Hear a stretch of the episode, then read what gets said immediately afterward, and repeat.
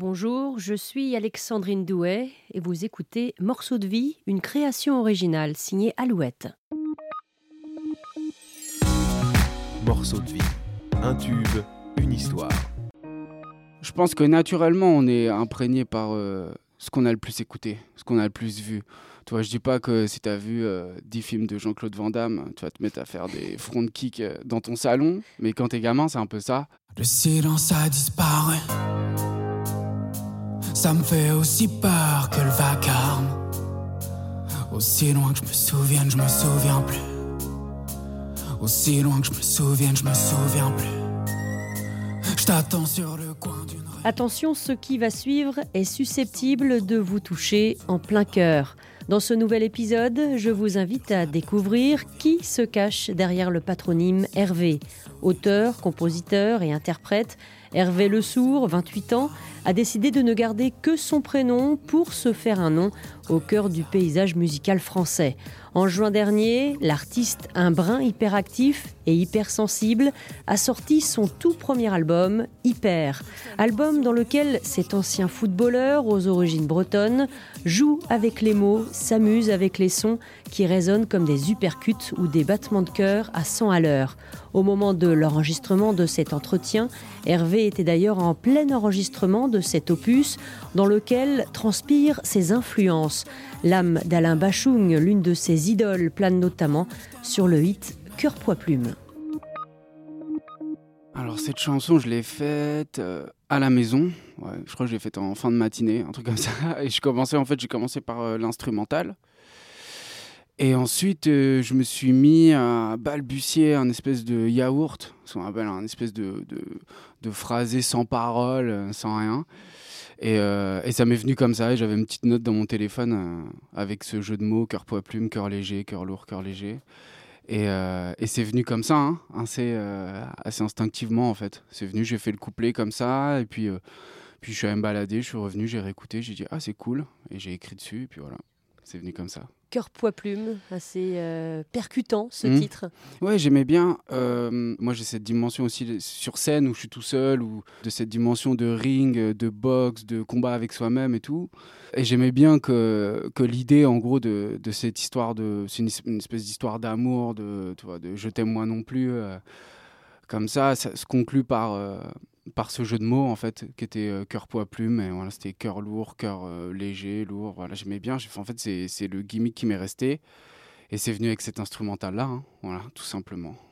C'est ça, c'est qu'au début, il y a eu la mélodie, euh, il y a eu un, rythme, et après, les, les paroles sont venues. Oui, voilà, c'est ça, c'est pas toujours comme ça, c'est assez aléatoire en réalité. Parfois, euh, j'ai le texte et j'ai pas de musique, parfois, j'arrive à avoir la production et j'ai pas, pas la mélodie de voix, enfin, ça dépend, comme je fais tout euh, seul, du coup, parfois, j'ai pas tous les, les ingrédients, quoi. Pour faire mes crêpes quoi. Mais euh, mais voilà quoi. C'est là j'ai eu eu d'abord la musique et, et ensuite euh, et ensuite le texte. Et ensuite je me suis beaucoup inspiré du phrasé en fait euh, ce qu'on appelle yaourt quoi. Je me suis beaucoup inspiré de ça parce qu'il y avait pas mal de mots comme le euh, maman maman maman en ce moment j'ai mal. Et c'est des trucs que j'ai repris que souvent je reprends et parfois il y a des mots complètement incongrus que je suis obligé de réintégrer au texte parce qu'ils sont venus instinctivement euh, lorsque j'ai commencé à, à chanter dessus euh, voilà Donc tu écris tout seul, c'est-à-dire Mm. tu es euh, dans ta, ta petite chambre, dans ta petite pièce, tout Ouais, seul? c'est ça. C'est exactement ça. Bah là, comme tous les matins, je me lève, euh, je prends un café, puis après je démarre mon ordinateur, je branche les claviers et tout, puis je vois ce qui vient, quoi. Et c'était venu, euh, et puis c'est venu comme ça. Ouais. Après, je m'enregistre, je finis la production, j'avance, euh, et voilà. Puis je, je- j'essaye souvent de finir avec euh, avec le MP3 dans mon téléphone pour réécouter, et puis après je fais mixer, puis ça sort, quoi. D'accord, Voilà. donc ça veut dire que tu as un studio chez toi, plein de matériel? Ouais, pas, bah, pff, ouais, pas trop en fait. Hein. C'est aujourd'hui, tu peux faire de la musique euh, avec. j'ai, bon, j'ai quelques claviers, j'ai un micro et mon ordinateur, c'est tout. Donc une paire d'enceintes. Donc ce qui me permet parfois d'être aussi assez libre et mobile, quoi, de pouvoir me dire bon bah ce week-end j'ai envie d'aller, euh, j'en sais rien moi, à Dunkerque euh, écrire, euh, écrire un peu ou voilà, bah je peux, je peux partir avec. avec ma station sans que en prenant le train quoi tout simplement. J'ai appris la musique comme ça et aujourd'hui j'ai pas changé quoi. J'ai toujours le même logiciel les mêmes trucs les mêmes mais j'ai les mêmes enceintes. J'ai mes premières enceintes que j'ai eues à à 17 ans c'est encore mes enceintes quoi Bon, elle craque un peu, mais voilà. L'écriture se fait donc euh, chez toi euh, en solitaire Chez moi ou dans les trains, ça dépend. En fait, euh, parfois quand je vais écrire en Bretagne ou je rentre un peu écrire ou je m'isole un peu loin de Paris, quoi. Souvent, je fais le, le premier couplet, quoi, et le refrain. Et sur le trajet du retour, mon défi, c'est de finir tous les deuxièmes couplets. Donc je me mets dans le train avec euh, mon casque et je rentre et je me dis, ok, tu finis les deuxièmes couplets. euh, et quand je rentre, euh, je finis d'enregistrer. Et ensuite, j'y touche quasiment pas. Là, je suis en train de faire... Là, je suis en studio en ce moment et c'est toujours le même procédé, quoi. Ouais. Toujours le même processus, en fait. Plutôt. Dans ce titre, dans, dans beaucoup de tes titres, on, on sent ce petit phrasé qui peut faire penser à un certain Bachung. Mhm, pas du tout. je connais pas. ouais, bah oui, bah. Je pense que naturellement, on est imprégné par euh, ce qu'on a le plus écouté, ce qu'on a le plus vu. Tu vois, je dis pas que si tu as vu euh, 10 films de Jean-Claude Van Damme, tu vas te mettre à faire des front kicks euh, dans ton salon, mais quand t'es gamin, c'est un peu ça. Et, euh, et je pense que pour le foot, c'était ça aussi pour moi. Et, et c'est une voix comme Higelin, comme même Christophe, aussi pas mal d'a- d'artistes comme ça qu'on a beaucoup écouté à la maison.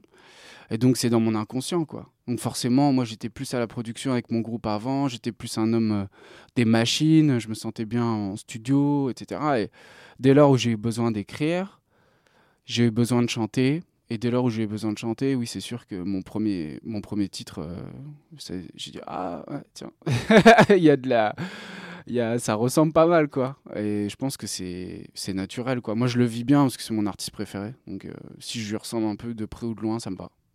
Euh, donc ça veut dire que Bachung euh, tournait sur les platines quand tu étais tout jeune. Ouais, ouais, ouais, complètement.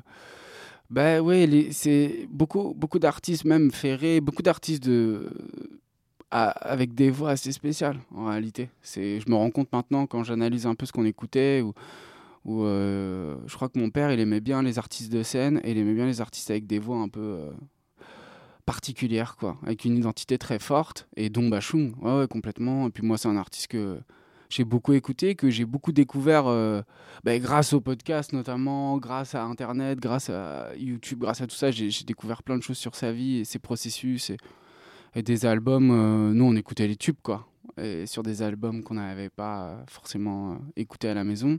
Mais je suis plongé dedans, j'ai plongé dedans, ouais, à 18-20 ans, complètement dedans, quoi. Mm. La peur des mots voudrait nous faire croire que dans les villes,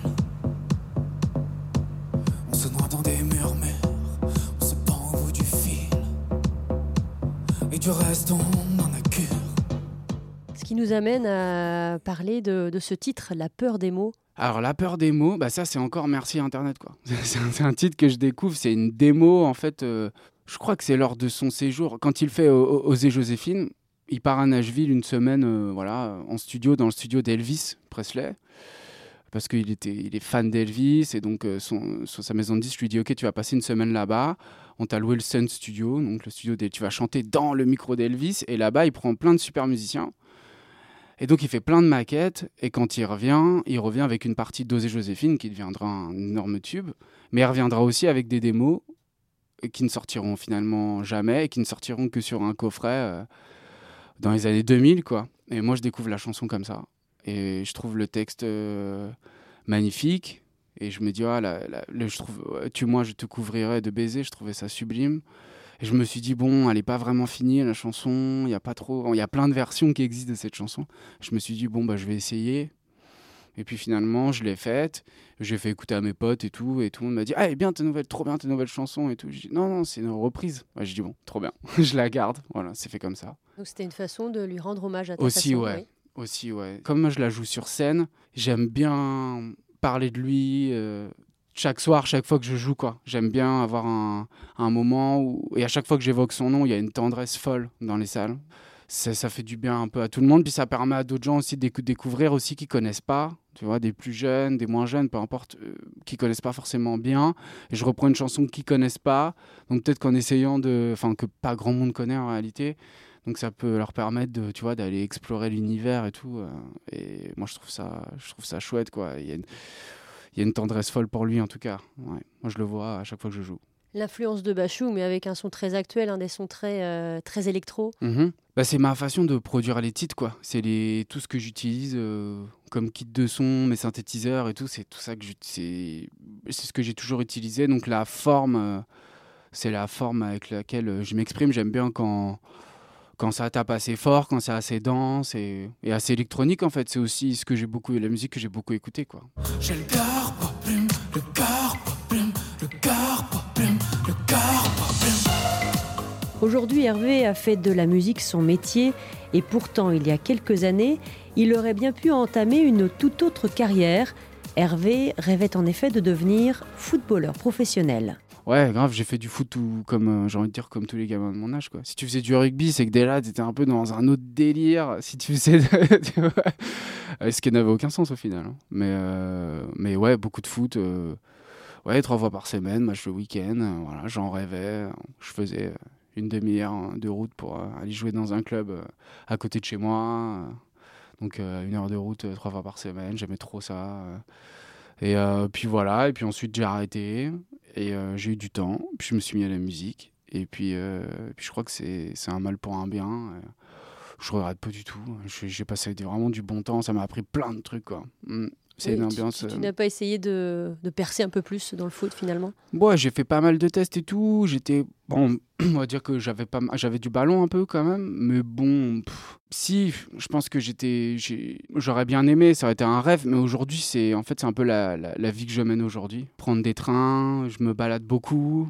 Euh, Je vais un peu, un peu partout aux quatre coins de la France, je découvre plein de gens, je dors à l'hôtel, je me balade en équipe, euh, j'ai cette dimension de vestiaire, de loge, j'ai l'impression de vivre cette vie-là. Quoi. Moi j'ai des potes qui en vivent aujourd'hui, on se voit pas beaucoup parce que eux, euh, ils ont un peu la même vie, quoi. on va à droite à gauche, euh, parcourir un peu l'hexagone, comme ça. Donc la passion pour le foot est toujours là, mais euh, tu t'es un petit peu éloigné. Oui, bah, à un moment, oui. À un moment, je me suis complètement coupé même. Et aujourd'hui, euh, je re- regarde des matchs à fond. Je supporte euh, mes équipes. Voilà. J'aime bien ce sport aussi parce qu'on oublie souvent, au-delà de son image euh, qu'on peut avoir, parfois qui est un peu, bon voilà, qui dérape un peu. Ça reste des, des kids qui gagnent des millions par an, qui s'entraînent. cinq fois par semaine depuis qu'ils ont 16 ans, qui ont quitté la maison à 14 ans, donc qui ont une approche de la vie totalement différente de la vie de tous les jours en fait. J'excuse pas les comportements déplacés, mais c'est vrai que c'est un monde parallèle quoi. Quand tu vas jouer le mercredi devant euh, à Lens devant 35 000 personnes et l'autre week-end tu vas jouer à Bordeaux, il y a 60 000 personnes et que c'est des, des, des gens qui représentent aussi euh, beaucoup d'espoir et de ferveur. On l'a vu pendant la Coupe du Monde, c'était extraordinaire. Il y a que la musique qui peut euh, euh, que le que le ah, j'ai les lapsus, ça commence. Il y a que la que le foot qui peut qui peut rassembler selon euh, dans un stade selon euh, voilà couleur de peau, religion, euh, sexe que tu veux. Mais la musique aussi. Et la rassemble. musique, et la musique aussi, ouais. Donc, je sais, il y a des points, j'ai fait le lapsus, il y a des. Il y, a des, il y a des points communs, il y a des... Ouais, c'est sûr, il y a des similitudes, ouais. Ah oui, complètement, ouais. C'est des- Il y a des matchs, il y a des concerts, il y a des... Tu vois, on vit comme ça, quoi. Et Hervé ne cache pas ses origines bretonnes. Et d'ailleurs, la plupart des titres de son album ont été écrits chez son père, dans la commune finistérienne de Plouganou. Bah, la Bretagne, c'est... Ouais, c'est important pour moi. C'est un endroit particulier. D'abord, c'est un endroit magnifique. Pas tout, hein. Il y a des endroits, bon, voilà, que je ne citerai pas, qui sont euh, plus durs que d'autres. Mais euh, c'est un endroit magnifique et c'est un endroit hyper euh, inspirant. C'est particulier, quoi. C'est une région qui réagit beaucoup, qui se bat beaucoup pour des causes sociales et, et autres, et qui a un caractère particulier, quoi. Il y a la musique bretonne, moi, que j'ai beaucoup écoutée. j'ai beaucoup dansé, je connais plein de danses. Il y a une culture voilà, de bouffe assez, assez technique, quoi. Et, euh, et voilà, c'est une région euh, que j'aime beaucoup, quoi. Voilà, et que, qui m'inspire, et c'est là où j'écris euh, tout le reste du temps. Toi, je te disais Cœur Plume, je l'ai fait à Paris, c'est une des rares que j'ai fait à Paris, je crois. Ouais. Tout le reste, je prends un train et chut, je vais là-bas, je m'enferme. et je me sens bien, je me sens bien là-bas, j'aime bien aller au café, voir les gens, je sais pas, je me sens bien. Besoin de dépaysement pour être inspiré? Il y a Brel, il disait ça souvent. Il disait à Paris ou à Bruxelles et tout, c'est compliqué parce qu'il n'y a pas d'horizon. Et c'est vrai que quand tu vas à Paris, il n'y a pas beaucoup d'horizon, quoi. À moins d'être sur un rooftop ou, au deuxième étage de la Tour Eiffel, il n'y a pas de. Il a pas de perspective, quoi. Et je pense que pour la tête, c'est important euh, d'en avoir aussi. Il y a un phénomène assez étrange. Il y en a eu beaucoup chez euh, des poètes ou des auteurs ou même des chanteurs, euh, tu vois. Pour parler de ton quotidien, c'est bien de t'en éloigner, parler de l'endroit où tu as grandi. Tu en parles très bien quand tu le quittes, euh, etc. Et euh, moi, j'aime bien parler de Paris euh, depuis la Bretagne. Je pense que c'est là où j'en parle le mieux. Quand on parle de, de la Bretagne ou des Bretons, on parle d'une certaine rugosité, euh, Ouais. des gens qui sont très bruts. Ouais. Et, et on sent un peu ça dans, dans ta musique, quelque chose de très percutant, euh, qui, va, euh, qui va droit au but, justement, Mm. pour reprendre la, Ouais, la formule. la formule footballistique. ouais, non, c'est. Ouais, mais je sais pas. Après, c'est difficile hein, de dire, euh, tu vois, les Auvergnats, ils sont comme ça, les Bretons, ils sont comme ça, les Basques, ils sont comme ça, les Corses sont comme ça. En tout cas, je- j'essaye de pas tricher, quoi. Euh, déjà, dans mon approche, comme je te disais, je suis à la maison, c'est ce qui me vient. J'ai un texte, je l'écris, je l'enregistre, je le, voilà, je le- je l'exporte et voilà, il existe, quoi. Et après, je le garde ou je le garde pas. Je vis plus ou moins bien avec les morceaux que je fais, mais j'essaye de pas avoir de filtre. Ce qui n'a pas finalement grand sens parce qu'on a toujours une posture, même face à un micro. C'est comme euh, quand tu vas quelque part et que tu filmes quelqu'un euh, et que tu essayes d'avoir la réalité. Mais il y a une caméra, donc le, le prisme, il est, il est un peu biaisé, quoi. Mais ouais, j'essaye en tout cas de. J'écris comme ça me vient, quoi. Si j'ai envie de dire euh, frigidaire au deuxième couplet, euh, à ce moment-là, il faut que je trouve une façon de le dire, quoi. Petit coup d'œil dans le rétro maintenant. Nous sommes en 2017. Alors qu'Hervé forme un duo baptisé Postal, il se retrouve en studio. On lui propose d'écrire pour une énorme star de la chanson française. Pardonne-moi. Il y a un chanteur qui, euh, qui jouait, on peut dire, dans, dans la Ligue des Champions hein, des, de la variété française. C'était Johnny Hallyday. Mhm, Et, et toi, tu as croisé la route de, ce, de cette immense star. mhm. Euh, tu lui as écrit trois chansons, c'est pas rien quand on Mhm. était un tout jeune artiste. Ah ouais, c'était assez fou en fait, ça s'est fait assez rapidement. C'était en fait euh, j'étais euh, en studio avec euh, Maxime Nucci pour d'autres trucs euh, avec Yodelis donc qui a fait tous ses derniers albums. Il revenait de Los Angeles, il avait proposé plein de chansons à Johnny, et Johnny n'avait pas n'avait rien trop validé, enfin c'était un peu euh, un peu voilà, il, avait une idée très précise de ce qu'il voulait, donc il cherchait euh, donc il est donc il a, il a fait plein de musique. Et il cherchait des textes en fait. Et c'était ça devait être le vendredi. Et il partait le lundi je crois à Los Angeles. Donc on a eu un week-end, tu vois, pour écrire. Et euh, quand on a écouté la musique, on s'est rendu compte tout de suite que c'était pour lui, que c'était assez patrimoine, et c'était assez brélien et tout, donc ça m'a pas mal inspiré, quoi. Et donc on s'est lancé, et puis voilà, quoi. Et ensuite, il a écouté le mercredi, et il a enregistré le jeudi. C'est les premières qu'il a enregistrées. Et après, bah, je plus eu de nouvelles. Il a fait la tournée des vieilles canailles. Et je crois qu'il était pas très bien à ce moment-là, donc on l'a pas vu. Et ensuite, c'est sorti, et puis voilà, j'ai découvert. euh, bah, j'étais en Bretagne, dans le salon avec mon père et ma copine, et c'est sorti à ce, à ce moment-là. On était à la télé, c'est- c'était complètement dingue, quoi. Mm. C'était fou, Donc trois titres, Pardonne-moi, Je ne suis Mm. qu'un homme, Enfant Mm. du siècle. exactement. Ouais, voilà, c'est ça. En fait, euh, je sais pas tellement comment en parler, mais moi je l'ai bien vécu parce que je sais que c'est lui. C'est lui, il chante, euh, il chante à un mètre du micro. euh, je sais que c'est lui qui fait les chansons. Enfin, moi que j'écrive, euh, à gauche ou à droite, ou en haut ou en bas, tu vois, c'est lui qui porte les chansons, quoi. C'est un interprète incroyable. Donc, donc voilà, après, ça, je m'attendais pas à ce qu'il décède. Enfin, voilà, et, t- et puis tout ce qui s'en est suivi, ça, je j'ai aucun contrôle là-dessus. Nous, on a essayé de faire le meilleur texte possible et ça lui a plu. Il a enregistré, en fait. C'est fait- il a écouté, il a, il, il a kiffé, il a enregistré. C'est fait comme ça. Et Il y a eu un échange avec lui? Pas du tout. Non, non, pas du tout. Ça s'est fait euh, en un week-end, quoi. Euh, et après, voilà, il a, il a enregistré. Et après, bah, pas de nouvelles. Lui, il était à Los Angeles. Après, il a fait sa tournée. Et puis après, c'est- c'est- après il est mort. Euh, pas son âme. Et puis après, bah voilà. il- Et après, c'est sorti. Je pensais même pas que ça allait sortir. En fait, moi, j'ai écouté les versions euh, définitives sur le disque. Donc ça, c'est euh, une grande fierté. Ouais, c'est une fierté pour euh, la famille. Ouais. D'accord. pour moi, moi déjà, je me suis- j'ai eu un sentiment. Oui, pour la famille, c'est important. Je me rendais pas compte en fait. euh, moi, je- qui viens d'une musique plus indé- plus un- underground, euh, voilà, j'ai jamais trop f- travaillé avec des grands artistes comme ça. Donc euh, c'est sûr que tout ce que je faisais jusqu'à maintenant, c'était c'était beaucoup plus confidentiel que ça. Et là, été un tel euh, raz-de-marée médiatique autour de ça que ça a fait plaisir vraiment à tout le monde. Ouais. Moi en particulier, j'étais content, j'étais hyper fier. Ouais. C'est une aventure, fait, ça s'est fait sainement simplement. Quoi. Il a écouté, il La scène, euh, tu as notamment euh, Mm. fait des premières parties, euh, Eddie De Preto, Clara Luciani. Mm, Quand on fait des premières parties, alors on sait très bien que le public ne vient pas euh, pour soi, mm. il faut convaincre. Ouais, ben moi j'aime bien cette idée en fait. Je me suis m'étais un peu habitué à ce truc d'arriver, d'avoir 30 minutes, de faire 8 titres. Et sur les Zéniths, c'était particulièrement crash test, si je peux utiliser cette expression. C'était fou en fait. Il y a 5000 personnes qui sont là, qui te connaissent pas, euh, et qui te découvrent. Et, toi, tu proposes, en fait. Et c'est tout le temps ça. En fait, tu arrives, tu donnes tout et tu proposes. Après, les gens adhèrent, adhèrent pas. C'est une aucun contrôle là-dessus. C'est pour ça que c'est sain, au final, la scène. C'est que les gens apprécient ou apprécient pas. Et là, ça s'est particulièrement bien passé. Parce que c'est tout de suite parti et tout de suite ça a pris. Donc j'étais. J'étais hyper content, quoi. Ouais, ouais, c'était bien. J'aime bien. C'était une vraie chance aussi de rencontrer euh, un autre public. Euh, Eddie m'invite. euh, tu vois, c'était euh, hyper cool de sa part, quoi. Il m'a. je devais faire. Je sais bien m'avait invité pour les Olympias. Un Olympia. Puis finalement, il m'a dit, allez, fais les deux. Et après, il m'a dit, je fais les Zéniths. Bah, vas-y, fais, tu viens. Et donc, du coup, on n'était pas beaucoup sur scène. Au final, je dis on. C'est le on, tu vois, qui veut rien dire. Parce que moi, je faisais la première partie. Je jouais pas à une heure. Euh, Les gens venaient pas me voir, mais on n'était pas beaucoup sur scène au final. Euh, Eddie, euh, Eddie, Eddie, Eddie était accompagné de deux musiciens. Et moi, j'étais tout seul sur scène avant. Donc, pour la tournée, c'était hyper, euh, bah, c'était hyper euh, cool, quoi. C'était hyper intense. À l'occasion de fouler des, des scènes mythiques hein, comme Oui. l'Olympia. Mm.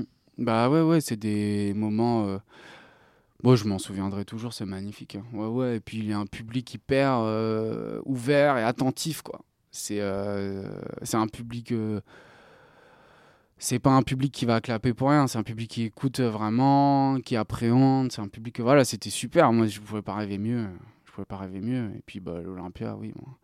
Que dire de plus euh, que- Autre scène qui euh, te fait rêver, euh, les vieilles charrues dans un Ah tout ouais. autre style. Ah bah oui, oui. Bah, pff. c'est parce que j'ai toujours entendu parler de ce festival-là, pour être très honnête. euh, c'était le truc... euh, je savais pas, c'était 5 une euh, du Télégramme du Ouest France ou du Trégor pendant, tous les, pendant tout l'été. euh, enfin, voilà, il y avait ça et le Tour de France, quoi. Voilà.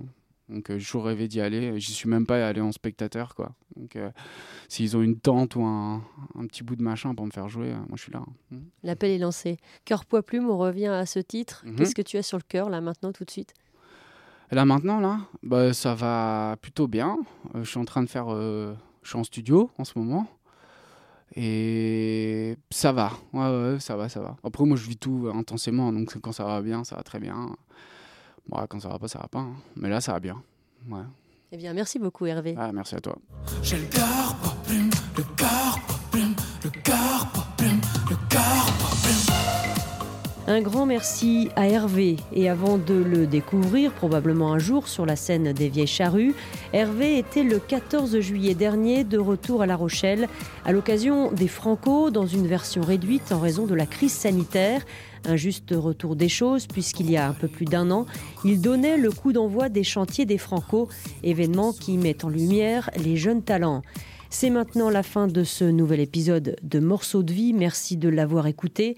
Et pour ne pas manquer le prochain numéro, n'oubliez pas de vous abonner via votre plateforme d'écoute préférée.